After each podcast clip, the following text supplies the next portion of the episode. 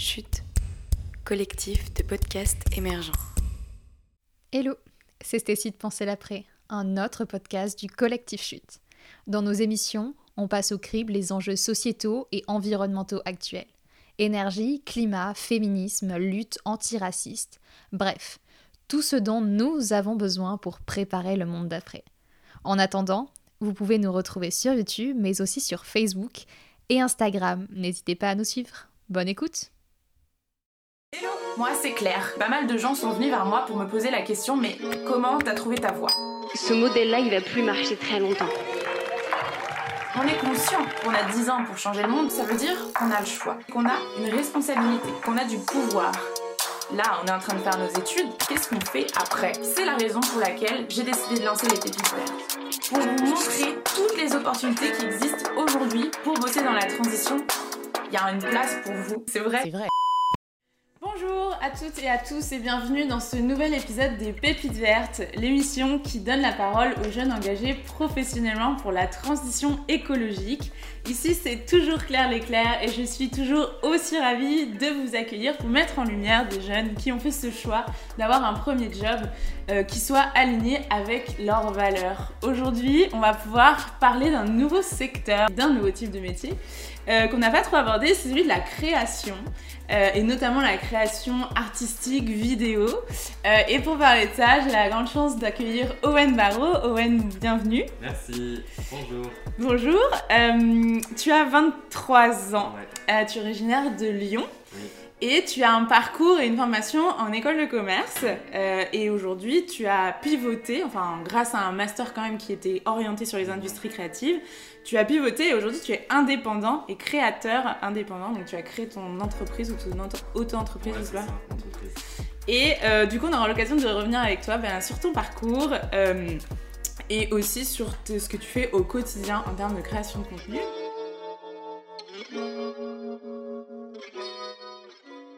Owen, on va commencer par la partie 1. C'est le parcours. Euh, comme d'hab, on repart sur les bancs du lycée. T'as Ouais. 18 ans. Euh, c'est quoi le plan? T'en es où? Euh, le plan, c'est que je suis en S, terminal S, scientifique, ça a changé maintenant, mais à l'époque c'était ça. Euh, je savais pas trop quoi faire, j'avais déjà une petite passion pour la vidéo. C'était hyper. euh, Enfin, c'était vraiment un passe-temps pour mes vacances, j'avais fait 2-3 concours, mais ça restait assez amateur. Euh, donc je commençais à me renseigner, on s'y est pris assez en avance avec mes parents parce que été quand même bien épaulé. Euh, et j'ai commencé à faire des, portes ouvertes, euh, cinéma, audiovisuel, j'ai fait des BTS audiovisuels, des choses comme ça.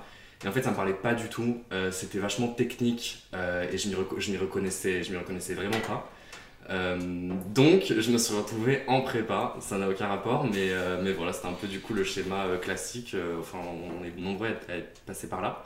Donc, prépa ECS, qui te prépare euh, prépa école de commerce. Ouais. Euh, Pour les scientifiques quand même. pour les scientifiques, mais en fait, euh, il y avait rien de scientifique dans mes D'accord. cours et il y avait rien de économique non plus. On avait genre une heure d'éco par semaine, mais c'était facultatif. Enfin, c'était, hum, ça comptait pas. On n'a pas d'épreuve d'éco. Euh, c'est ça qui est un peu bizarre, c'est qu'en fait, on prépare des matières, euh, genre euh, géopolitique, on, beaucoup de langues, euh, beaucoup de maths. Euh, et au final, une fois en école, on fait plus du tout ça. D'accord. Et c'est complètement différent. J'ai euh, j'ai même assez aimé ma prépa, contrairement à plein de personnes qui l'ont trop mal vécu parce que c'est quand même hyper particulier, c'est super stressant, c'est toujours les notes, les classements et tout, donc enfin voilà, faut être quand même assez prêt, euh, prendre un peu de recul et enfin je pense que si on est déjà anxieux de base et hyper stressé par le travail, faut y réfléchir à deux Ouais. fois quoi. Moi c'était pas trop mon cas. Donc deux ans de prépa et puis après concours et là école de commerce, donc je me suis retrouvé à Cage Bordeaux. En fait, il y a un, un gap énorme entre la prépa et l'école de commerce. Et euh, en fait, en prépa, on est encore un peu des bébés, tu vois, on est vachement accompagnés. Enfin, c'est, en fait, c'est la continuité du lycée, on a des profs Ouais. qui sont derrière nous. Si on a un- une mauvaise note, euh, ils, tu vois, ils sont toujours là à nous accompagner et tout. Alors qu'en école, on est vachement plus libre. Et euh, du coup, t'as vite fait de te perdre un peu quand tu, quand tu connais pas. Surtout, tu passes d'une classe de 30 personnes à des promos euh, gigantesques Ouais. et tout. Donc, année de, première année de- d'école un peu compliquée, la L3. Euh, surtout que c'est une année qui est super générale. On fait de la finance, du droit, de l'éco, de, Ouais. des, un peu de, de tout. Et ce qui est normal, tu vois, parce qu'on a besoin de découvrir un Ouais, peu bien sûr, faire les l'ensemble pour après- introductions à ça. la finance, introduction Mais au du coup, droit. c'est bah, introduction, c'est le, c'est le bon mot, tu vois. C'est vraiment une introduction par matière et euh, je sais pas. Enfin, j'ai eu un moment un peu euh, chelou. où Je me suis dit, oh, qu'est-ce que je fais là et tout. Ouais, Et en fait, dans cette école, c'est aussi pourquoi, enfin, pourquoi j'avais choisi c'est parce qu'il y avait un master qui s'appelait Management des arts et des industries, industries créatives. ok. Euh, que j'ai rejoint pour ma première année de master. Et là, ça m'a un peu changé, euh, changé la vie et changé mon parcours en école parce qu'on parlait de mode, de cinéma, de littérature, de d'art vivant, d'art du spectacle, enfin de musée, et tout de suite ça me parlait de ouf parce que c'était vraiment ce que je voulais faire. Euh, mais ça, c'est un truc aussi, quand tu arrives en école, tu as un peu tendance à mettre de côté toutes tes passions Ouais. et tout ce que tu fais euh, à l'extérieur et de rentrer dans un espèce de schéma, euh, un moule bien, Ouais. bien carré, alors que c'est on nous apprend à- en école à sortir du cadre tout le temps, Ouais, tout le temps, parce qu'en fait on crée des monstres, enfin on crée des machines, genre. Mais la prépa, c'est le truc le plus formateur au monde, tu vois où, euh, euh, si ta si disserte de philo elle est pas faite de telle manière ça passe pas enfin tout est hyper cadré Euh, on a des épreuves genre des contractions de texte où en fait t'as un texte qui fait 15 pages et tu dois faire un résumé en 300 mots plus ou moins 5% donc à la virgule près enfin genre c'est Ouais. assez particulier donc on arrive en école on est tous hyper cadrés Ouais. hyper sérieux et en fait euh, on a tendance à rester un peu dans le moule quoi donc ça c'est un truc qui est assez important je pense de garder ses passions à côté et de pas perdre de vue aussi ses, ses- ses objectifs. Euh, en sortant d'école de commerce, j'étais pas trop censé faire de la vidéo Non. et en fait euh, c'est ce qui s'est c'est ce qui s'est passé. Euh, dans quelle mesure il y a eu un, une évolution liné- linéaire ou non quant à ton, ta conscience écologique? Genre, est-ce que pendant ta formation, par exemple, il y avait Mm. des cours où, où tu as eu des petits déclics ou... Euh, bah ça c'est assez cool parce qu'en école il y a de plus en plus de cours euh, vachement orientés euh, ESS, environnement et tout. Sauf que moi comme j'avais rejoint le master art industrie créative, j'en avais pas. Mais c'est pas parce qu'on va en école de commerce qu'on va devenir un gros capitaliste et, et, et travailler en finance. Quoi. Il y a plein de- il y a plein d'autres d'autres voies possibles. J'ai pas eu de, de déclic où genre il y a un truc qui m'a fait dire wow maintenant je vais m'engager. Petit complexe de non déclic tu vois genre un peu le coup de génie où tu te tu dis hier j'ai lu un livre d'un coup je suis devenu végétarien et tout genre tous mes potes qui me disent ça je suis genre ah ok. Mais en fait euh, en y réfléchissant je pense que c'est un truc un peu latent. Enfin je pense que j'ai vachement été éduqué comme ça déjà le fait de enfin tu dis Lyon mais en fait j'ai grandi à HZ qui est dans le Beaujolais juste à côté de Lyon et euh, je pense que j'ai été vachement éduqué. euh, je sais pas, enfin, il y avait une vraie proximité avec la nature. Genre, on avait un jardin, un potager. Euh, Enfin, je sais pas, avec ma grand-mère, on plantait des trucs tout le temps dans le jardin, Ouais. des tomates, des machins. Genre, enfin, quand j'étais petit, j'avais une petite brouette là avec mes bottes et ramasser les tomates et tout. Et genre, je, je pense que ça paraît un peu, un peu naïf et un peu bête, mais je pense que mine de rien, ça m'a quand même vachement euh, sensibilisé à ça très jeune. Un des paliers a été euh, l'année que j'ai passée à Montréal, où là, ils, ils sont tellement en avance euh, sur nous sur plein de sujets qu'au niveau de l'alimentation, je sais que ça m'a fait vachement évoluer sur le zéro déchet et tout. Euh, mais voilà, ouais, il y a un peu des gaps, mais il n'y a pas eu un déclic qui m'est tombé dessus du jour Ok. au lendemain euh, là-dessus. Bah, c'est bien, ça permet de désacraliser, Ouais. c'est clair, c'est ok si vous n'avez pas le déclic le matin en vous réveillant, en regardant le film de Cyril Dion. euh, Ouais, c'est ça. Donc euh, voilà, ça peut être euh, évolutif et, euh, et c'est très cool comme ça. Bon bah merci pour tout ce retour sur ton parcours. Euh, maintenant on a envie de savoir euh, bah, en quoi consiste ton métier Ouais. de pépite verte.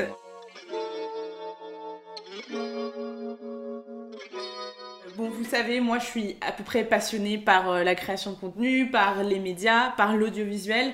Euh, je pense personnellement que c'est une grande force euh, pour réveiller euh, et activer les gens en général.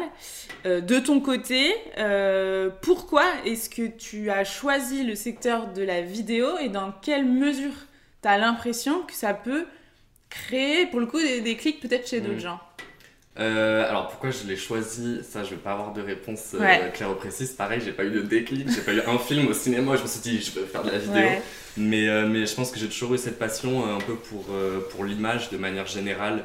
Euh, l'image et les histoires. Enfin, Ouais. je, je sais pas, toute, toute cette magie un peu de, de, de l'image et de la création de, de contenu et tout. Et, euh, et je suis persuadé que bah, cette image, justement, elle a un, un- un pouvoir énorme et qu'elle est nécessaire, comme tu dis, pour faire changer les, men- les mentalités, pour réveiller et tout. Enfin là, tu- quand on regarde les, les- les luttes et tout ce qui se passe en ce moment, euh, si on sort un peu de, de- des pépites vertes et qu'on va plus dans le social euh, et qu'on regarde les droits des personnes trans, de la dysphorie de genre, ça fait un moment que, que, que les militants en parlent en manif et de partout. Et euh, bah, c'est des documentaires qui ont fait changer les Mhm. mentalités. Tu regardes Petite Fille récemment, il y a eu Disclosure avant sur Netflix, où là en fait on prend l'image, on fait parler des personnes concernées. Et, c'est avec la, créativité, la création, avec cette image qu'on va réveiller les consciences. Tu vois, Black Lives Matter, pareil, euh, si, tout le monde en parle, c'est parce qu'il y a eu des vidéos tournées euh, de scènes ultra choquantes. Enfin là, on est, dans, autre chose parce qu'on n'est pas sur la création de contenu, évidemment. Mais c'est ce truc de dire quand il y a, de l'image, je pense que ça parle vachement plus et que c'est super fort. Et que euh, une photo, une vidéo, une histoire, quand je dis image, c'est pas forcément visuel, tu vois, ça peut être audio ou quoi, mais, euh, mais je pense que c'est super important. Et ce que tu disais, c'est que quand, euh, avant qu'on rentre vraiment dans ton travail, quand tu as un client euh, et que tu dois designer une idée créative, t'aimes bien aller euh, chercher des inspirations, pas forcément euh, dans Mhm. des euh, choses déjà très militantes, Ouais. mais plutôt dans des choses un peu mainstream, voire polluantes, Mm. parce que c'est des choses qui ont marché jusque-là. Euh, ouais, plutôt, je sais que mes inspi, je vais souvent les chercher euh, pas mal du côté du luxe, Ok. euh, même si c'est pas ouf, parce que quand un client vient avec un budget de 1000 euros et que moi je lui montre une pub Hermès, genre regardez ce qu'on va faire et tout, c'est pas du tout crédible. Mais, mais en vrai, le luxe, la mode, euh, en termes de communication, font des trucs de ouf. Ouais. Et c'est des industries qui sont pas. Enfin, regarde HM par exemple, euh, qui doit être l'entreprise de fast fashion la plus polluante au monde, euh, se gêne pas de faire des campagnes euh, incroyables euh, où elle va faire venir des célébrités, elle va faire venir des, des directeurs artistiques de ouf, des réalisateurs de ouf. Ils ont fait des trucs avec Wes Anderson et tout. Ouais. Alors évidemment, il y a du budget, tu vois. Genre, c'est, on, on parle pas d'une petite, euh, d'une petite entreprise ou une petite asso de SS et tout. Mais, mais je pense qu'ils ils se gênent pas pour, pour, pour mettre le paquet et, et y aller. Et il y a vraiment zéro complexe, j'ai l'impression. Et même Ouais. HM qui va venir dire venez, venez recycler vos vêtements. Enfin, genre, MDR, enfin, je sais pas, il y a une espèce de non-complexe, je trouve, de ces boîtes-là. euh, qu'on a un peu plus euh, en ESS ou dans les métiers de la transition et tout même si ça change énormément et que je trouve que on a été timide pendant, pendant assez longtemps et que là on, on- on commence à avoir des histoires hyper inspirantes. Euh, on a plein de personnalités, de personnages qui sortent un peu du lot et qui Ouais. commencent à raconter des histoires trop cool et qui embarquent avec eux tellement de personnes. Euh, et je pense qu'il faut de ouf continuer dans, ce, dans cette voie-là, tu vois, parce qu'avec des belles images, des belles vidéos, des... si on prend tous ces codes qui fonctionnent en fait de, de l'industrie euh, Ouais. bah, polluante, comme tu dis, euh, et qu'on l'applique, euh, qu'on l'applique de notre côté, euh, tout en produisant de manière responsable et Ouais. tout, parce que c'est pas tout de faire une belle pub, faut voir aussi ce que ça implique en termes de production. Si on part en Afrique du Sud, euh, enfin tu vois, pour tourner un spot publicitaire euh, et qu'on fait venir 15 personnes en avion, enfin c'est là où il faut réfléchir un peu à tout ça. Mais, euh, mais je pense que c'est possible de, de, enfin ouais, de faire rêver et de vendre du rêve, même si, euh, même si on n'a pas forcément les moyens ou Hum, Ouais, avec qui tu travailles? Tu travailles avec des assos? Est-ce que tu travailles avec des entreprises? Euh, Comment tu choisis tes clients Ou est-ce que c'est tes clients qui te choisissent? Ouais. Euh, j'ai trop de chance parce que c'est mes clients qui me choisissent Wow. et tous mes clients sont super engagés. Ça, c'est aussi parce que j'ai commencé à travailler avec Change Now et que ça a été un énorme réseau et un énorme bouche à oreille d'entreprises ultra responsables, Ouais. et d'assos super engagés et tout. Donc, je travaille avec des entreprises, euh, des assos, euh, des musées, euh, des. Ouais, c'est ça en fait. Ok. Et qui sont toutes super engagées. Donc on imagine on a des pépites vertes qui nous regardent, Ouais. euh, elles sont porteurs ou euh, porteuses de projets euh, et elles se disent il faut absolument que je fasse une vidéo mais je sais pas je sais pas comment faire. Est-ce que tu peux nous expliquer un peu c'est quoi le processus de la création d'une vidéo genre? Je sais pas j'imagine au début il faut avoir un objectif, Mhm. enfin savoir pourquoi tu veux créer cette vidéo non? Ouais. Euh, bah, en vrai, moi je suis un super mauvais exemple pour ça parce que je, je vais pas te sortir un process tout fait, établi et tout. Genre, il faut faire un script, il faut faire avoir une idée, un- une, target et tout. Ouais. machin. Euh, et je- Enfin, certes, il y a des étapes et il faut savoir un peu où tu vas et tout, mais je pense qu'il faut aussi dédramatiser un peu le truc et se dire, bah ok, genre euh, j'ai une idée, euh, j'ai pas forcément de matos, j'ai pas forcément de moyens, je sais pas trop monter, mais euh, bah vas-y, je teste et, et je fonce quoi. Genre, Ouais. un peu comme t'as fait avec les pépites vertes au début, tu vois. euh, Tu trouves que c'est pas professionnel bah si, maintenant c'est super pro, au début c'était un peu... non mais enfin tu vois, de se dire... euh, Je sais pas, je pense qu'il faut vachement dédramatiser le truc. Euh, certes, il y a plein de, il y a plein de, il y a plein de, de, de créas qui sont hyper pros dans leur domaine Ouais. et c'est super cool de faire appel à eux euh, quand on veut aller, aller loin, mais, euh, mais solo avec peu de moyens, on a aussi moyen de, de, de- d'y aller quoi et de faire des, des belles créations de, des belles créations de contenu. D'accord. Et du coup, si. J'adore cette question, mais je sais que je vais me faire vacher. Si t'avais une journée type Mm. ou une semaine type, euh, ça consiste en quoi? Alors évidemment, il n'y a pas de journée de type parce que toutes les journées sont différentes. Mais euh, non, mais imaginons on prend un client type. Par exemple, il y a pas longtemps, je travaillais pour les petits bidons euh, parce qu'ils lançaient un nouveau produit, une lessive euh, en poudre, évidemment responsable dans un pack 100% carton. Euh, et donc ils sont venus en me disant on va lancer ce produit dans quelques mois et on aimerait avoir une campagne vidéo pour les réseaux bah, qui, qui fassent acheter le produit, qui vendent les arguments, etc. Enfin là il y avait un cahier des charges hyper précis avec des points à respecter, il faut qu'on dise ça, ça, ça. Ils avaient une idée de script et après c'est un travail qui se, fait, ensemble. Donc il y a une première phase où on rencontre le client, on prend le, bah, ce qu'on appelle la phase de brief où le client te fait un brief. Euh, dans le brief, on parle de budget, on parle de, de, de deadline et on parle d'envie de, créative. Enfin là c'est là où on, on, fait un peu la liste de toutes les choses que la vidéo doit retracer. Les canaux sur lesquels ils vont être diffusés euh, ouais, aussi. aussi. Les quand formats le brief est précis, Quand le brief est précis aussi. Euh, ça, c'est des choses dont, dont, on peut, euh, dont on peut parler au brief aussi. C'est vraiment le cahier des charges de la vidéo. Quoi. Euh, donc moi, je repars de ça avec moi. Et là, c'est bah, mettre en place les prochaines étapes, faire le rétro-planning, etc. Et surtout mettre une équipe en place. parce qu'en fait, pour l'instant, j'ai créé mon entreprise, mais j'ai pas de salariés. Donc à chaque fois, je travaille avec des freelances en fonction des projets. Ouais. Euh, donc là, par exemple, c'est ok, de quoi je vais avoir besoin, de quelles ressources je vais avoir besoin. Euh, il va me falloir euh, un studio à louer, il va me falloir du matériel vidéo à louer, il va me falloir des, des un réalisateur, une réalisatrice, peut-être des assistants, peut-être des personnes qui vont m'aider à, à, la production. Et puis après, pour toute la post-prod, il va falloir quelqu'un pour monter, quelqu'un pour faire du motion design. Enfin, c'est de faire la liste un peu de toutes les ressources dont on va avoir besoin. Euh, les trouver, les identifier, ça c'est pas facile. Enfin, c'est une fois, une fois qu'on a son réseau, c'est une énorme richesse, euh, vraiment d'avoir des personnes avec qui on a confiance, qui travaillent super bien et tout. Euh, et puis voilà, et après c'est bah, pré-prod, donc toute la préparation du shoot, le shoot, et toute la phase de post-production. Où là, ça va être, on, va proposer une, une V1, une première version au client, il va nous faire ses retours, euh, et là, il y a une phase un peu d'aller-retour, il y en a deux, trois normalement quand tout va bien. Euh, et puis après, euh, le produit fini est envoyé au client et le client diffuse sur tous ses réseaux. Ok. Ah, mais c'est bah, clair. Tu vois, ça existe, les, les, les, les, journées type. Bon, j'imagine que tu fais ça en une journée quand même. Mais... Non, bah là, ça a pris plusieurs mois. Mais, mais parfois, on, on, va arriver juste au, milieu de, de, de, cette chaîne, tu vois, où en fait, toute la pré-prod aura déjà été faite. Ils ont leur concept bien précis. Ils ont juste besoin de quelqu'un pour filmer et monter. Parfois c'est juste du montage, enfin voilà, après on s'adapte euh, en fonction des besoins quoi. Ok, bah merci mm. beaucoup. Euh, j'ai envie un peu d'enchaîner sur la partie 3 parce qu'en fait tu as 23 ans et tu es indépendant sur cette entreprise que tu as créée. Euh, c'est jeune, bravo. on parle d'argent du coup Ouais, on, peut on adore, l'argent. ok, cool. On passe à, partie 3 et on va carrément faire une partie 3 money, tu vois. Ok. 3, vous le savez, je suis vraiment passionnée par l'argent, c'est mon côté capitaliste un peu enfoui. Mm. Euh, non, surtout, je pense, je pense que c'est très important de parler d'argent, de parler de rémunération euh, à notre âge parce que c'est tabou et il euh, n'y a pas de raison. Ce que j'aimerais commencer en première question, c'est rappeler que toi, tu t'es lancé il y a à peu près un an mm-hmm. en indépendant. et donc, ton rapport à la rémunération de ton travail en un an, mm-hmm. comment est-ce que ça a évolué? Énormément, ça a énormément changé. Euh, en fait, je suis sorti du coup d'école de commerce, j'avais jamais euh, facturé une vidéo. Euh, je savais pas du tout comment on faisait, je savais pas du tout combien il fallait que je facture, si je fallait que je fasse à la journée, au projet ou quoi. donc là, j'ai un peu regardé sur internet. En fait, j'avais aussi un peu travaillé en agence, donc j'avais vu à peu près les tarifs des freelances, mais ça me paraissait énorme et je me disais, je pourrais jamais proposer ça, genre petit syndrome de l'imposteur qui s'est installé dès la sortie en école.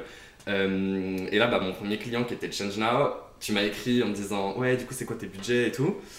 Et là panique je me suis dit mais qu'est-ce que je fais? Combien je dis? Est-ce que ça va être trop? Est-ce que je vais perdre le client? Enfin comment je vais faire? Est-ce qu'elle va mal le prendre? Est-ce qu'elle va me dire mais tu te prends pour qui à me proposer ces tarifs alors t'as rien fait et tout? Et euh, pour être hyper euh, genre transparent je t'ai proposé 200 euros par jour. Et tu m'as dit ok en 3 secondes. Et je me suis dit wow comment j'ai réussi à faire passer ça? Ça me paraissait énorme euh, et, j'étais là à me dire putain mais 200 euros par jour mais, mais c'est bon mais je suis riche et tout je vais pouvoir bosser 5 jours par semaine et c'est fini 5 jours par semaine 5 jours par mois et c'est fini et tout.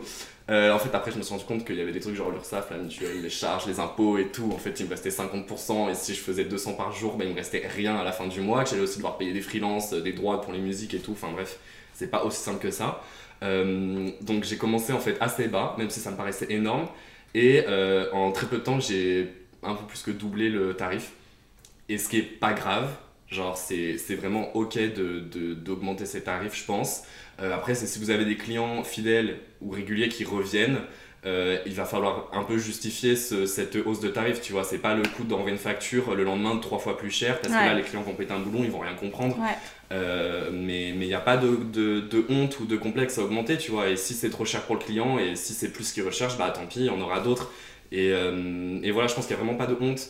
Euh, en fait, il faut vraiment distinguer euh, un travail indépendant qu'un travail salarié. Tu vois, quand on Ouais. facture 500, 600, 700 euros une journée, ça paraît énorme. On se dit, mais en fait, deux jours, ça fait un mois de travail.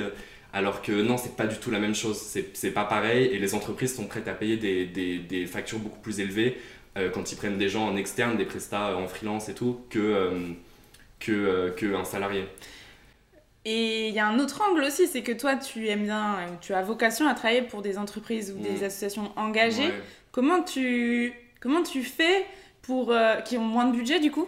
Euh, ouais. Euh, Comment tu fais quand quelqu'un t'approche, te dit vraiment j'ai un petit budget pour te dire bah ouais, t'as un petit budget mais Mm. mais moi je dois vivre. Comment tu Ça, c'est réagis? un, c'est un gros sujet parce qu'en fait, comme on bosse pour des petites boîtes qui sont trop cool et qui ont trop envie de changer le monde et qui Ouais. sont pleines de bonne volonté et qui peut-être n'ont pas beaucoup de budget au début et tout, euh, on a vite tendance de vouloir faire des prix d'amis à tout le monde et en fait, au final, il te reste plus rien et tu bosses bénévolement pendant des jours et des jours et, euh, à la fin, quand t'as payé tous tes freelances, bah t'as plus rien pour toi et, et, euh, c'est assez compliqué. Et il faut se dire que bah, c'est aussi ton métier et que tu bosses pas gratuitement. Enfin, bosser gratuitement, c'est du bénévolat, c'est du militantisme, c'est autre chose, c'est pas un travail. Le travail, c'est censé être rémunéré. Et, euh, et mais enfin, ça, c'est tout un chemin de pensée et tout, d'acceptation et tout, qui, qui se fait euh, pas en deux jours. Ouais. Mais, mais c'est normal de, de, de se faire payer et de. On peut faire des prix, on peut s'arranger, on a toujours moyen de, de, de, trouver des solutions. Mais plutôt que de dire, ok, vous avez tant de budget, ça va rentrer, je vais tout faire pour que ça rentre, bah plutôt d'essayer de voir avec le client, avec tel budget, ce- qu'est-ce qu'on peut faire Ouais. Et ben c'est peut-être, on va faire un truc euh, un peu moins produit, on va peut-être faire ça, euh, on va trouver un appart euh, parmi, parmi le tien, le mien, plutôt que de faire ça en Ouais. studio, on va enregistrer nos voix off plutôt que d'aller dans un studio. Enfin, c'est de trouver des manières Ouais. de, de, de rentrer dans le budget sans que ça te pèse trop, toi, sur te- ton, tes finances. Et, et l'autre truc, c'est je pense qu'il faut bien distinguer ce qu'on fait bénévolement et ce qu'on fait pour le travail. Et euh, je pense qu'il y a une vraie limite entre les deux que j'ai réussi à instaurer maintenant. Genre, des, de la production de contenu, j'en ai fait pour des assos gratuitement, mais, euh, mais c'est. Soit c'est des assos qui m'ont abordé, soit c'est moi qui les ai approchés, mais dès le départ, c'était clair que c'était un travail bénévole Ouais. parce que euh, j'étais hyper raccord avec l'asso, que genre les valeurs étaient les mêmes, etc. et que j'avais envie de faire ce projet-là gratuitement. Ouais. Mais quand c'est une entreprise qui t'approche, euh, ouais, je pense qu'il faut bien distinguer les deux. Pas se dire, euh, ok, bon, on s'arrange, je te fais un truc vraiment, allez, vas-y, 200 euros, je te fais ta vidéo et tout. Parce qu'on est dans une espèce de situation un peu non dite, euh, Ouais. de, de service d'un côté et de l'autre. Mais en fait, toi, une fois que tu auras payé tes charges et tout, il te restera plus rien. Mais sauf qu'en face, le client t'aura payé, donc il aura quand même l'impression qu'il t'a fait une petite faveur. Ouais. Du coup, je sais pas, une espèce de rapport un peu bizarre qui s'installe. Donc je pense qu'il faut vraiment faire soit, soit l'un, soit l'autre. Soit, ok, c'est bon, garde tes 200 euros, je te le fais Ouais, bénévolement, ouais, ça me fait trop plaisir parce que j'adore ton assaut et ok. Soit on se fait une vraie facture et dans ce cas-là, euh, c'est du 10 000 travail. balles. Et là, c'est 10 000 direct, quoi. mais, euh, mais voilà, il y a un entre deux un peu. Bah, on a euh, eu chaud parce qu'un peu plus et j'avais un, un générique à 10 000 euros quoi. Ouais, bah c'est ça. Ok. Lave-le au prochain. Euh, Aujourd'hui, est-ce que tu es satisfait de ton niveau de rémunération? Euh, je suis satisfait parce que euh, je vis encore chez mes parents, donc Ouais. euh, c'est quasiment de l'argent de poche. Euh, mais là, je suis en train de De voler tes sortir nid. Voler tes sortir. Voler sortir.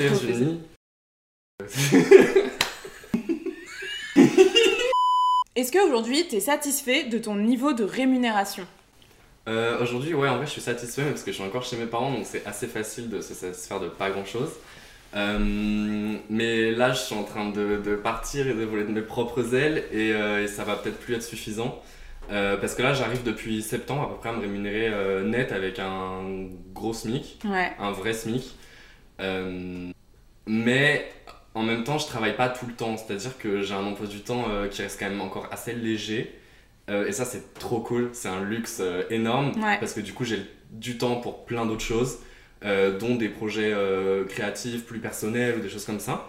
Euh, mais c'est cool de savoir que j'ai aussi cette, ce- cette possibilité de gagner plus et d'aller plus loin si ben, là je vais devoir payer un loyer, etc. Ouais. Donc, en étant entre guillemets à ton compte, tu peux quand même choisir ton emploi du temps.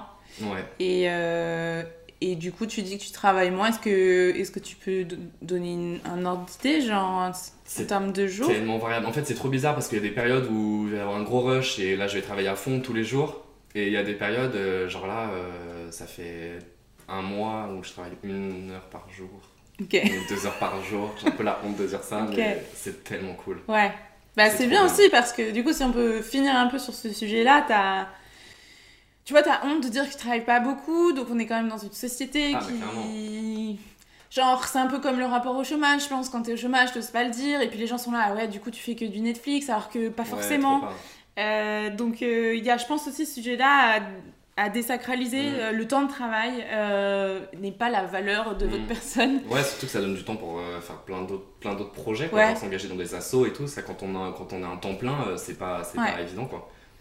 Donc euh, trop bien, bon ben merci pour ça. On arrive à la dernière partie, enfin le dernier insight euh, Ouais. de Pépite Verte, Euh, le conseil ou les Ouais. conseils que tu donnerais.